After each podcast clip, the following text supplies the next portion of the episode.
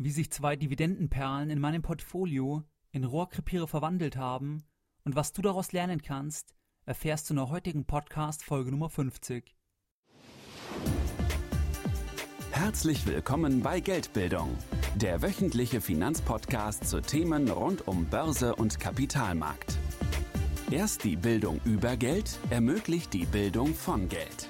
Es begrüßt dich der Moderator Stefan Obersteller. Herzlich willkommen bei Geldbildung. Schön, dass du wieder dabei bist. Wenn dir mein Podcast gefällt, dann würde ich mich über eine gute iTunes-Rezension freuen.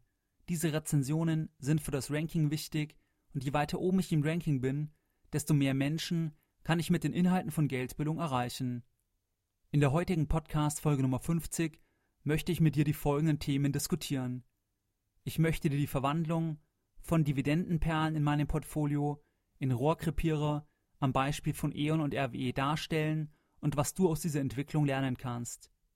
Die Aktien von E.ON und RWE habe ich schon relativ lange im Portfolio, weil diese Geschäftsmodelle der Versorger traditionell sehr gute, sehr hohe Dividenden bezahlt haben und man konnte eigentlich mit einer Investition in E.ON und RWE relativ wenig falsch machen. Energie wird immer gebraucht und das Geschäftsmodell hat einfach stabile Cashflows, sodass man sich auf die Dividende relativ gut verlassen konnte. Die Lage der Energieversorger hat sich allerdings durch ein einzelnes Ereignis, und zwar durch die Katastrophe in Fukushima am 11. März 2011, völlig verändert.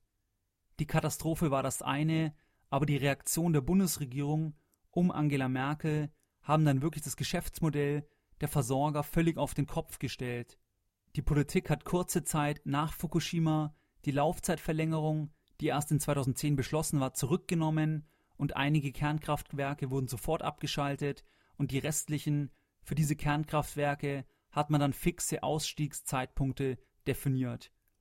Die Ertragssituation vor Fukushima war relativ planbar und man hatte auch wieder eine gewisse Sicherheit durch die Laufzeitverlängerung. Dieses Event oder diese Katastrophe, um es besser so zu sagen, hat dann aber das alles auf den Kopf gestellt. Aus einem sicheren Geschäftsmodell der Versorger ist letztlich ein extrem unsicheres Geschäftsmodell geworden. Das hat man unmittelbar natürlich im Kurs gemerkt und natürlich auch in der Dividende. E.ON hat beispielsweise 2012 die Dividende auf 1 Euro pro Aktie gekürzt und für das Geschäftsjahr 2013 lag die Dividende dann nur noch bei 60 Cent. Bei RWE war es ebenfalls so, dass die Dividende dramatisch gekürzt wurde und die Aktie zeitweise auf einem Kurs notierte, wie nach dem Platzen der New Economy Blase. Ein solides Geschäftsmodell, die Energieversorgung eines Landes sicherzustellen, mit immer guten Dividenden, konstanten Cashflows, hat sich also durch eine Katastrophe, die keiner vorhersehen konnte, völlig verändert. Welche Optionen hatte ich jetzt als Aktionär von E.ON und RWE? Ich habe natürlich immer zwei Optionen. Ich kann nach so einem Ereignis die Aktien möglichst schnell verkaufen oder ich kann die Aktien behalten und mir sagen, irgendwann wird es schon wieder besser oder das trifft die Unternehmen langfristig nicht so. Ich habe mich für die Variante 2 entschieden, die Aktien zu halten und nicht zu verkaufen, was aus heutiger Sicht keine so clevere Entscheidung war. Wenn man die Aktien nach so einem Ereignis verkauft, stellt sich auch immer die Frage, wann soll man diese Aktien verkaufen, weil wenn man mitten im Ereignis steckt, dann kann keiner eben sehen, was jetzt dieses Ereignis in Japan letztlich für Konsequenzen auf die deutschen Energieversorger hat, weil man wusste auch nicht sofort, wie die Politik reagieren würde, und dass die Politik eine so drastische Entscheidung fällt, das konnte absolut niemand vorhersehen.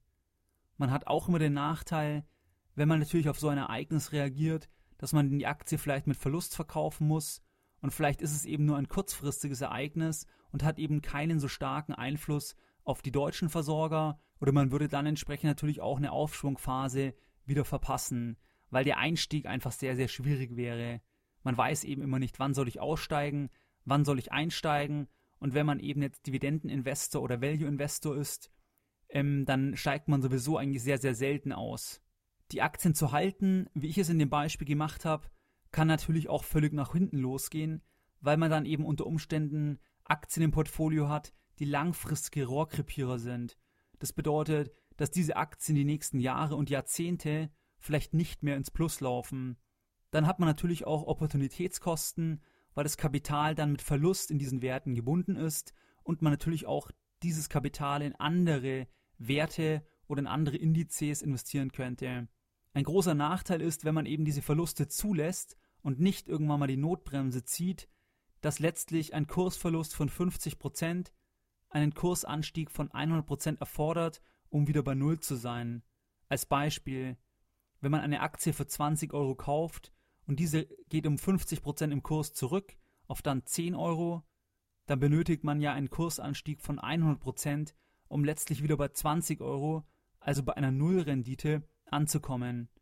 Nach so einem Event, nach so einer Naturkatastrophe, nichts zu tun und es auszusitzen, kann möglich sein, kann aber eben auch ein totaler Fehler sein.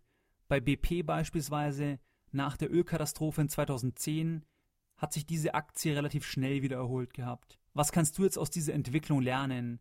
Du kannst lernen, dass selbst sichere Einzelwerte mit einem soliden Geschäftsmodell ein enormes Risiko bergen. Man hat eben ein Einzelwerterisiko. Und wenn durch ein externes Event, das per Definition als externes Event nicht vorhersehbar ist, sich die Geschäftsgrundlage einer Branche fundamental verändert, dann kann man eben theoretisch auch bei großen Firmen mit einem soliden Geschäftsmodell einen Totalverlust erleiden oder in jedem Fall mal einen Verlust von 50 Prozent oder mehr. Die Art der Risiken, die man bei Einzelwerten hat, sind eben in keiner Weise vorherzusehen, da sich die großen Risiken, diese drehen sich um politische Risiken oder auch um Risiken aus Managementfehlern oder aus Naturkatastrophen. Und beispielsweise ein politisches Risiko ist extrem schwer vorherzusagen.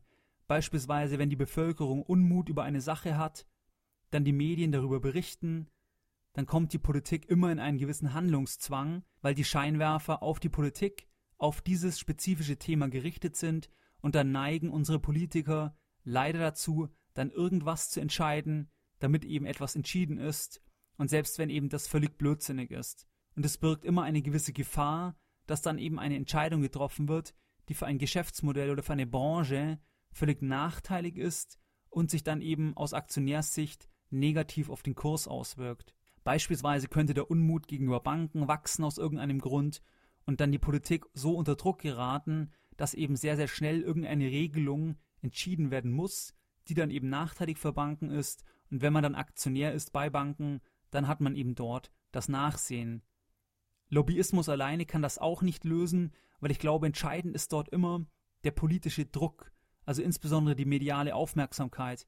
Wenn die mediale Aufmerksamkeit und ein Großteil der Bevölkerung das als Problem ansieht, aufgrund der medialen Aufmerksamkeit, dann muss die Politik eben handeln. Und das kann eben der größte Quatsch sein, aber die Politik wird dann in irgendeiner Form handeln. Bei Themen wie der Bankenregulierung oder anderen Sachen, da gab es einfach nie einen langen medialen öffentlichen Druck, sodass das irgendwo immer wieder ein bisschen eingeschlafen ist.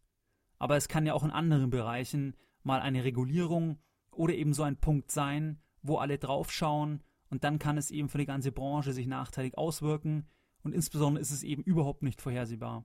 Wenn man jetzt als Anleger auf Einzelwerte setzt, zum Beispiel unter dem Aspekt der Dividendenrendite, wie ich es bei E.ON und RWE getan habe, oder auch aus Value Investing Überlegungen, also nachhaltige Geschäftsmodelle günstig zu kaufen, dann muss einem einfach immer bewusst sein, dass Einzelwerte, egal wie klanghaft der Name der Firma ist, ein hohes Risiko haben, einfach weil eben Events eintreten können, die weder vorhersehbar noch dann kontrollierbar durch das Unternehmen sind.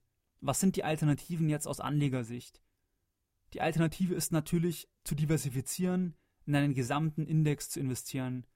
Weil wenn man in einen Index investiert, wo mehrere hundert Werte enthalten sind, dann ist es eben nicht so dramatisch, wenn eine einzelne Firma oder auch eine einzelne Branche nachteilig getroffen wird.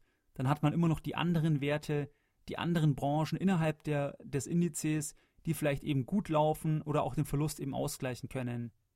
Ein Totalverlust ist bei einem Indexinvestment letztlich ausgeschlossen, da alle Firmen nicht pleite gehen werden und es eigentlich nicht möglich ist. Bei einem Einzelwerterisiko oder wenn man eben in Einzelwerte investiert, kann man einen Totalverlust erleiden, selbst theoretisch bei großen Firmen. Wenn du beispielsweise an die Hyper Real Estate denkst, bei dieser Aktie hätte man hundertprozentig einen Totalverlust erlitten, wenn eben der Staat nicht eine Verstaatlichung angeordnet hätte, so hat man halt noch eine kleine Zwangsabfindung bekommen. Ohnehin ist es sehr, sehr schwierig, die richtigen Branchen und auch die richtigen Aktien, die richtigen Einzelaktien auszuwählen und auch das Market Timing ist ja nahezu nicht möglich und so spricht relativ vieles eben für ein Indexinvestment aus Privatanlegersicht. Deine Lessons learned in der heutigen Podcast-Folge. In der heutigen Podcast-Folge Nummer 50 haben wir die folgenden Punkte besprochen. Dividendenperlen oder Unternehmen, die schon sehr, sehr lange erfolgreich sind und auch sehr, sehr große Konzerne, können durch externe Events in eine schwierige Lage kommen. Einzelwerte haben immer hohe Risiken, da es Geschäftsrisiken gibt, die nicht eliminierbar sind und es externe Risiken gibt, die in keinster Weise vorhersehbar sind. Stichwort Ölkatastrophen oder eben politische Entscheidungen. Durch ein Indexinvestment reduziert man die Gefahr, weil man eben über einige Dutzend oder über einige hundert Einzelwerte breit diversifiziert ist.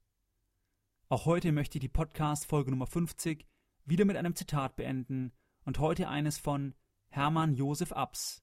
Das ist das Schöne an der Börse. Ein Spekulant kann 1000% Gewinn machen, aber nie mehr als 100% verlieren. Mehr Informationen zu Themen rund um Börse und Kapitalmarkt findest du unter www.geldbildung.de. Und immer daran denken, Bildung hat die beste Rendite.